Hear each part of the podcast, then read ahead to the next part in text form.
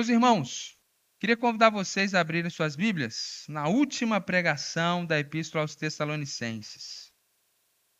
2 Tessalonicenses, capítulo 3, a partir do verso 6. Natan, você me ajuda lá pegando mais um lencinho para mim lá? Meus irmãos, a gente está terminando hoje a exposição compartilhada das epístolas aos Tessalonicenses. Tivemos vários homens de Deus aqui pregando nas duas cartas. E nós vamos expor agora, pela manhã, essa última parte da epístola, da carta. E, se Deus permitir, a partir de domingo que vem, nós vamos expor alguns textos do Evangelho de Lucas, que a gente ainda está expondo à noite, alguns a gente vai expor de manhã, e algumas passagens bíblicas que eu acredito que podem enriquecer a igreja em algumas áreas. Então, a gente está orando sobre isso, planejando e se preparando. Quando a gente chegar em fevereiro, se Deus permitir, a gente vai continuar com o Evangelho de Lucas à noite na verdade, a gente vai continuar até lá.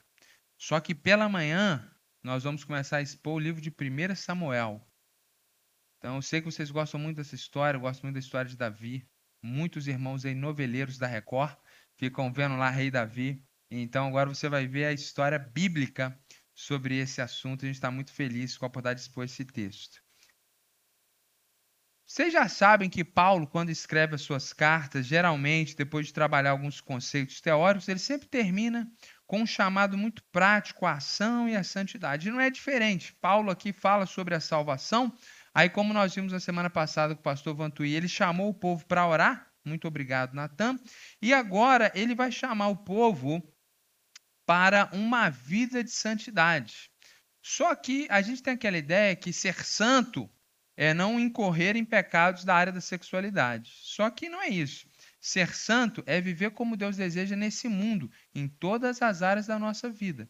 Isso significa que Paulo vai chamar aquelas pessoas à santidade trabalhando um pecado que eles estavam cometendo e para nós hoje talvez nem seria pecado.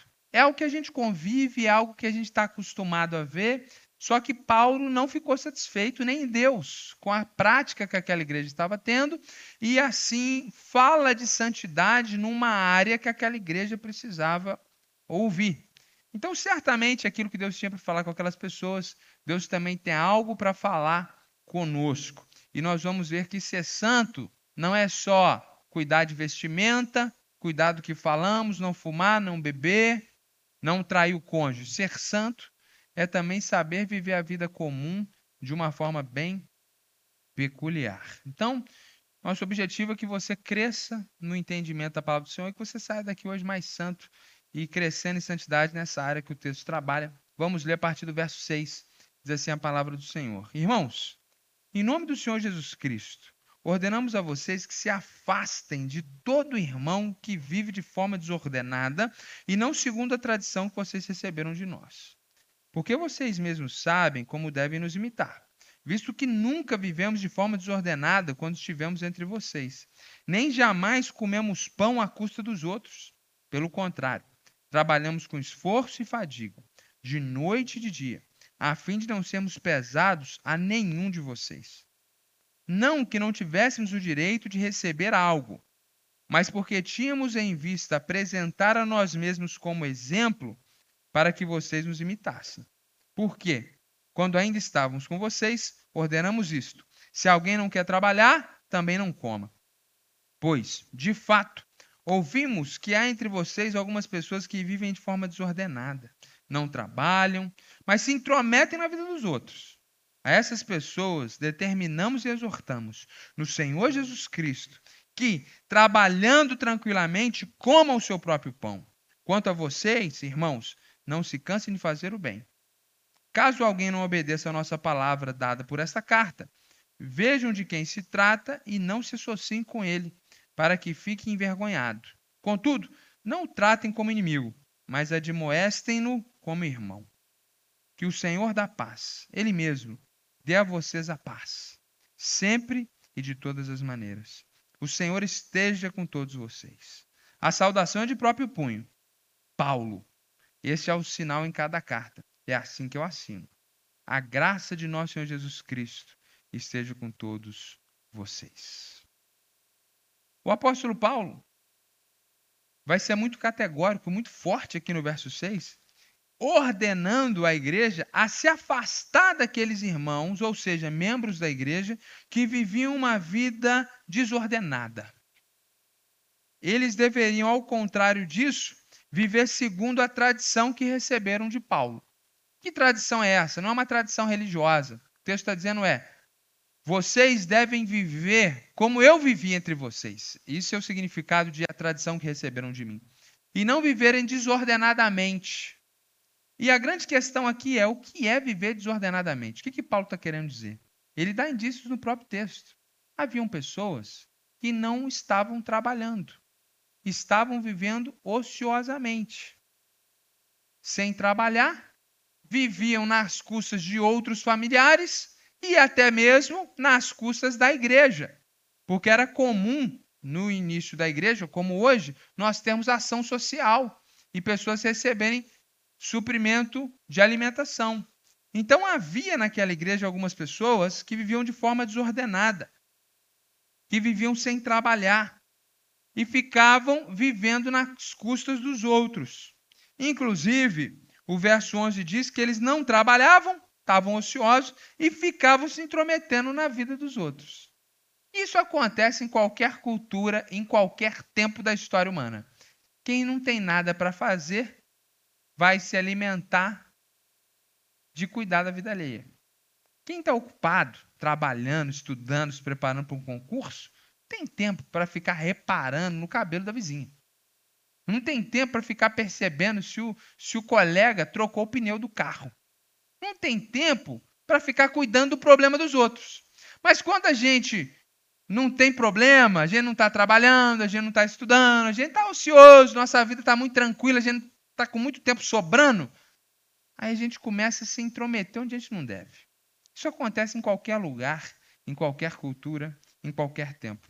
Então, Paulo vai falar para nós de uma forma muito efetiva que a gente não deve viver irresponsavelmente. Aí ele diz no verso 7 que vocês sabem como devem me imitar, porque eu nunca vivi de forma desordenada enquanto estive entre vocês nem jamais comemos pão à custa dos outros. Por favor, pode projetar aí para mim, tá, Bia? Estou no verso 8. Então, o que, que ocorre?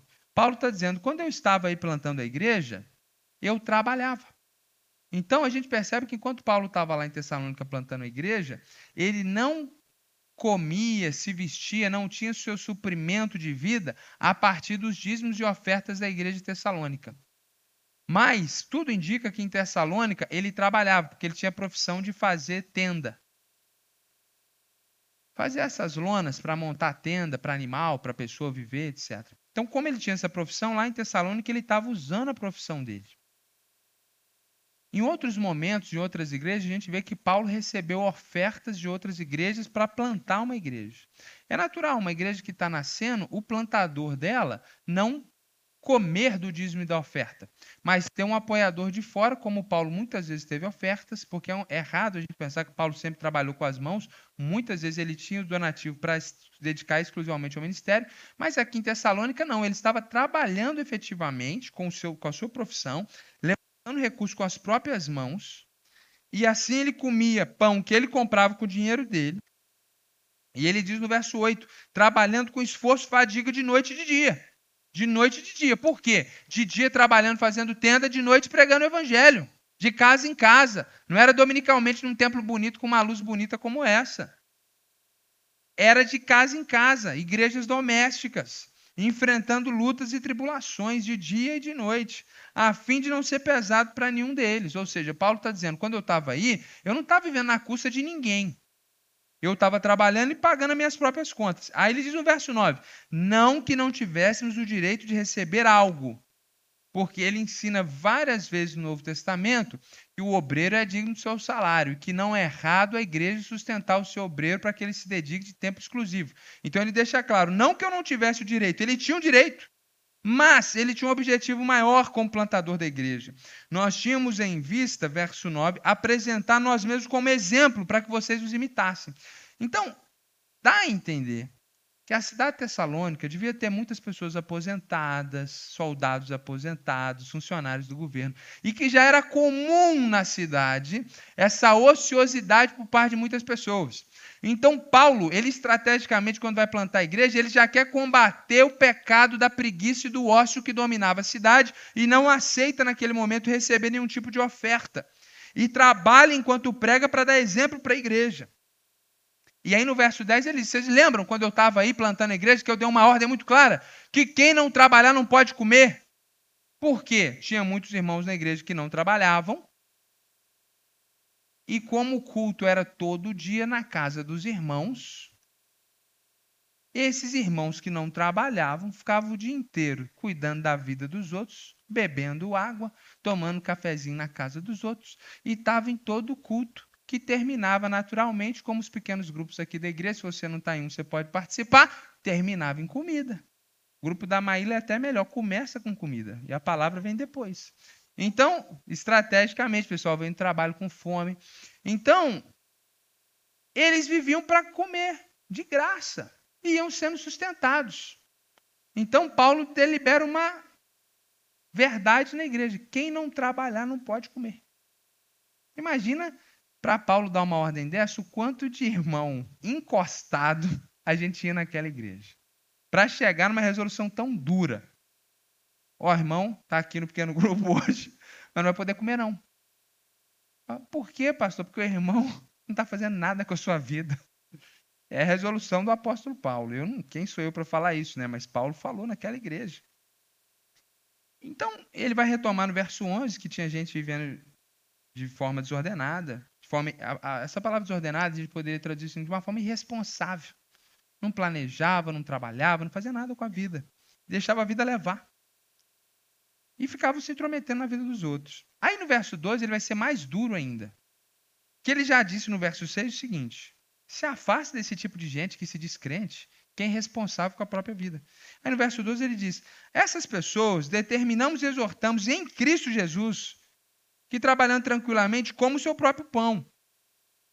Então a gente ordena em Cristo Jesus que as pessoas vai trabalhar. Então Paulo está dizendo para aqueles irmãos o seguinte: parem de ficar vivendo a vida sem ter o que fazer e vai trabalhar. Vai arrumar alguma coisa para você fazer. Para de viver a vida ociosamente. Quem não trabalhou não pode comer.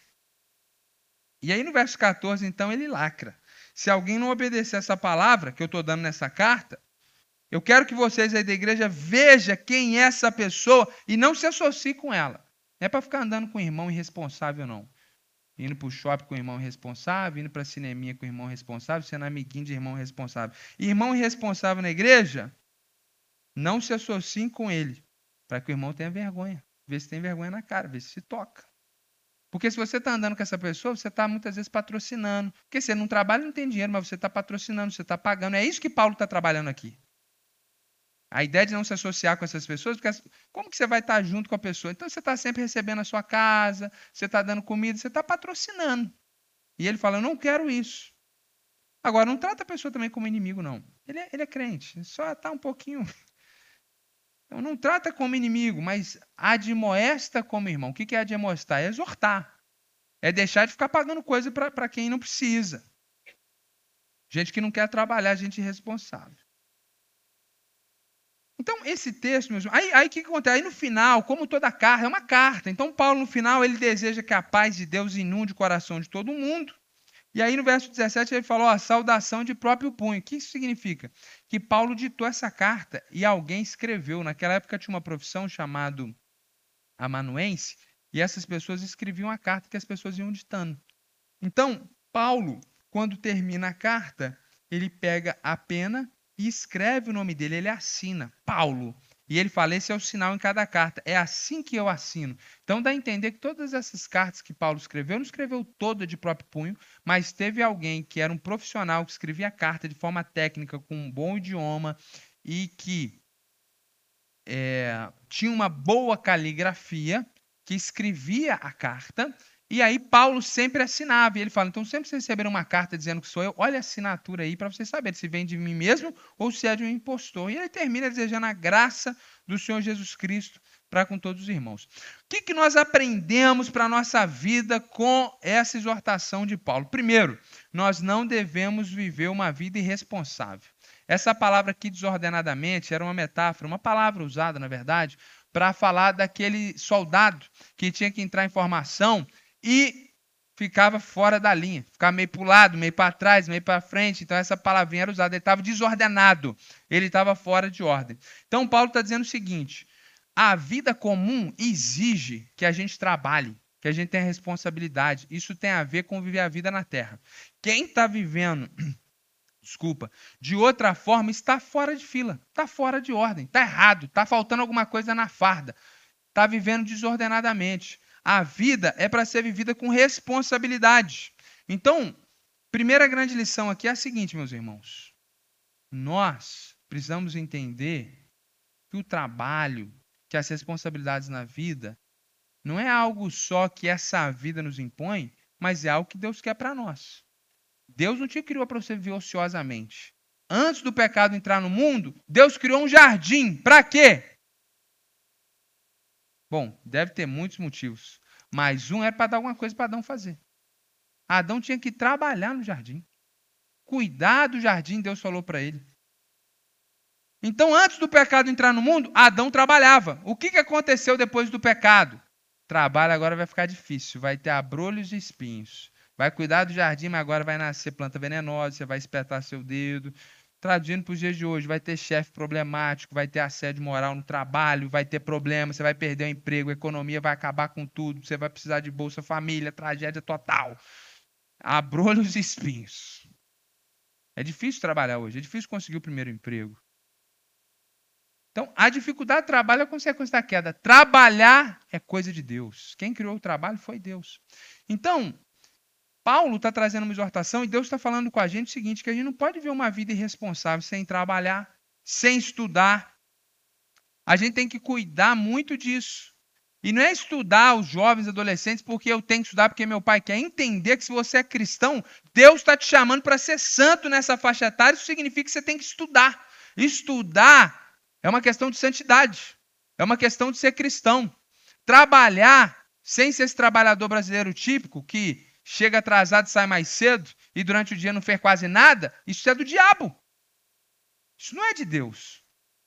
Deus não quer que a gente viva uma vida desordenada. Infelizmente, não só no mundo, mas na igreja, temos muitos cristãos que são péssimos funcionários. Nós temos que ser pessoas responsáveis. Não importa qual a sua posição de estudo. Estuda. Você está ali para estudar? Estuda. Você está ali para trabalhar? Trabalhe. Pastor, eu não estou trabalhando no momento. Eu e meu esposo decidimos que eu vou ficar em casa para cuidar da casa. Então, cuida da casa, filha. Cuida dos filhos. Tá tudo limpo, tá tudo certo. Use esse tempo para a glória de Deus. Vai evangelizar alguém, vai aconselhar, vai evangelizar no seu condomínio. Então não é que todos têm que trabalhar fora, mas esse senso de trabalho, porque cuidar da casa, da família, dos filhos também é um trabalho igualmente digno. Mas você vai fazer isso com zelo. O que não pode é a preguiça dominar. Domina o trabalhador, que é um péssimo profissional, domina a pessoa que está em casa para cuidar da casa e não cuida, para cuidar do filho e não cuida.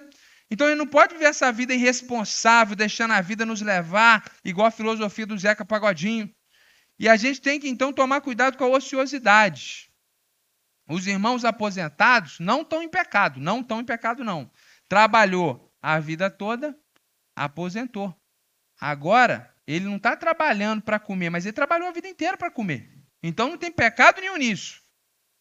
Tem que tomar cuidado com o coração ocioso. Porque, como você não vai ter mais aquele trabalho todo dia, a probabilidade de sobrar tempo demais é grande.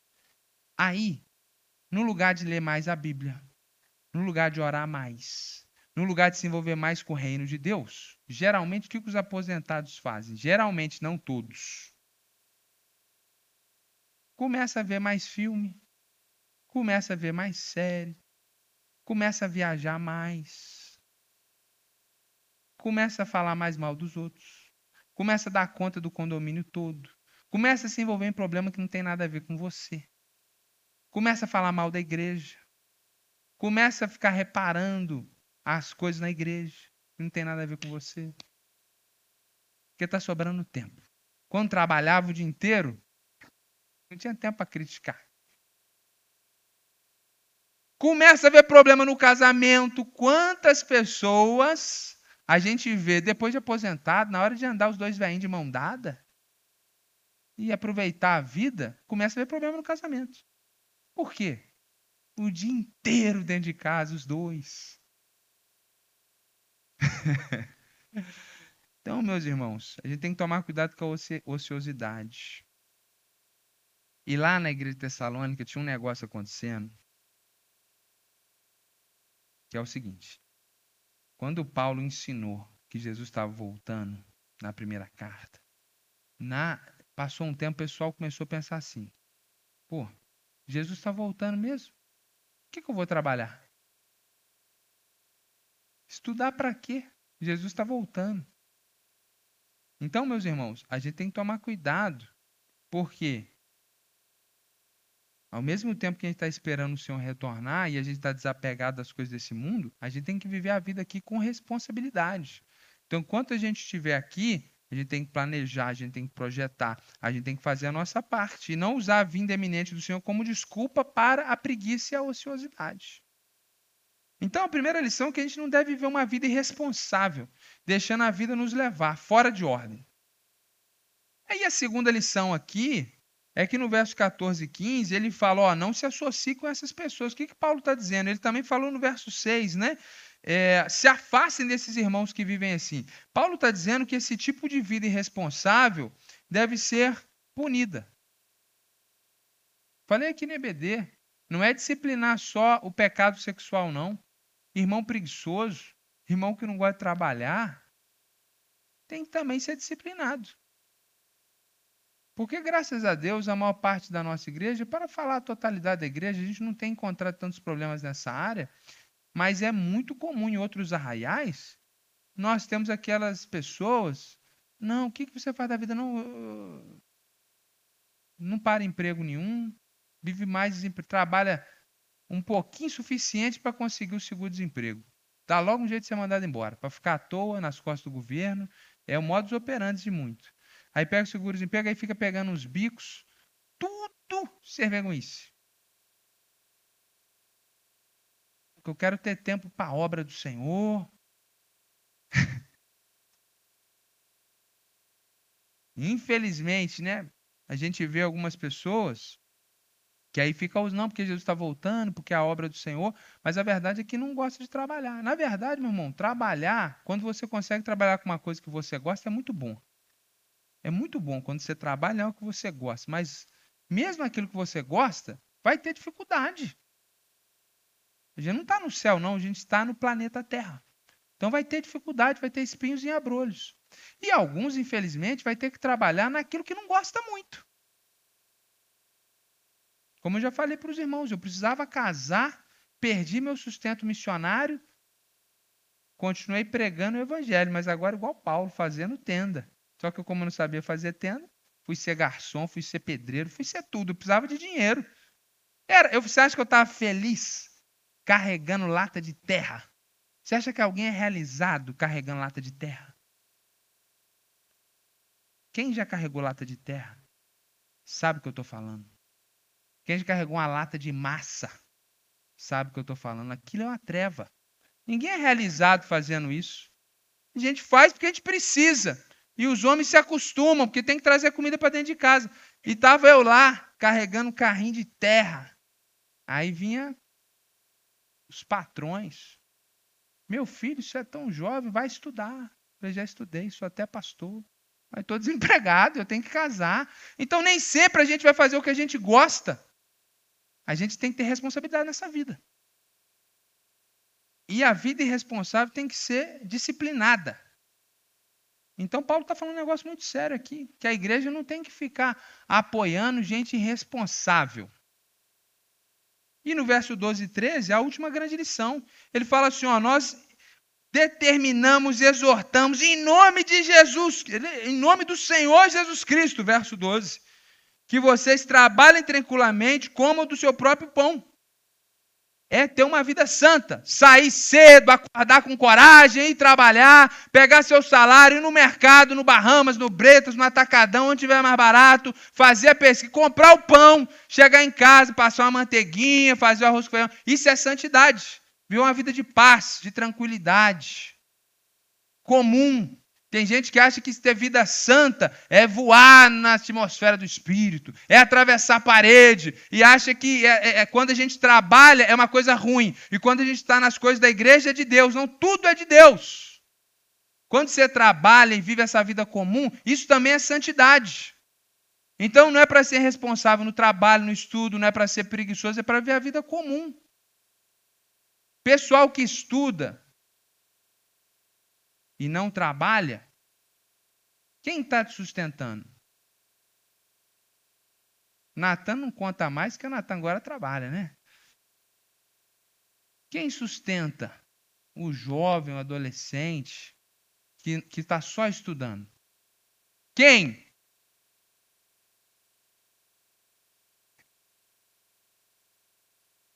Deus é soberano. Mas Deus vai usar dinheiro, trabalho, suor de papai e mamãe. Então, os estudantes aí, deixa de ser irresponsável e vai fazer alguma coisa dentro de casa. Vai lavar uma louça, vai varrer o quintal, vai lavar um banheiro. Amém, glória a Deus. Não é só não estou estudando para o concurso. Aí passa no concurso, não paga uma pizza para o pai mesmo que pague, não importa. Mas a gente tem que ter esse senso de responsabilidade. Nós precisamos ter esse senso de responsabilidade. E isso também é ter uma vida santa.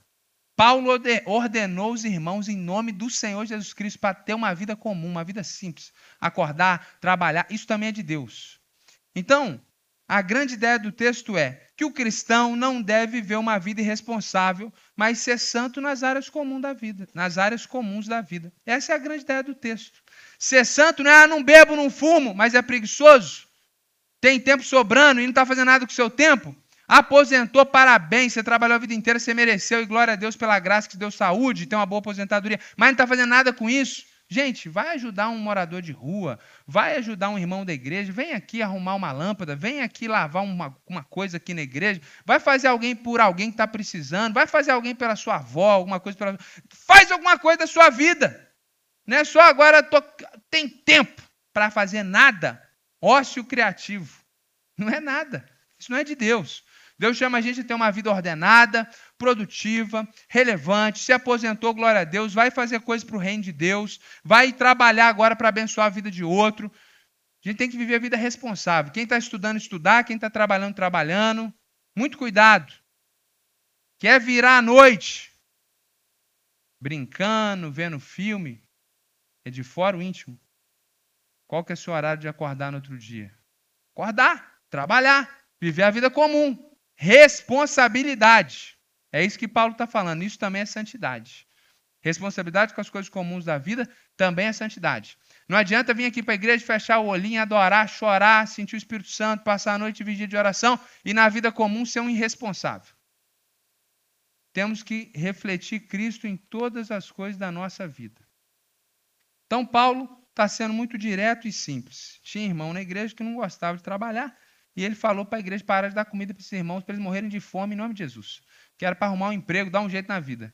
Então a gente aplica isso como? Seja qual for a sua realidade, meu irmão. Se você escutou essa palavra, é, pastor, estou meio preguiçosinho mesmo. Sou um funcionário meio ruim.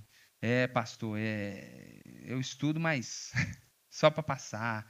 É, pastor, eu, não, Deus me abençoe, eu tenho tempo livre, não faço nada com ele, só fico preocupado com a vida dos outros. Deus está falando com você nessa manhã.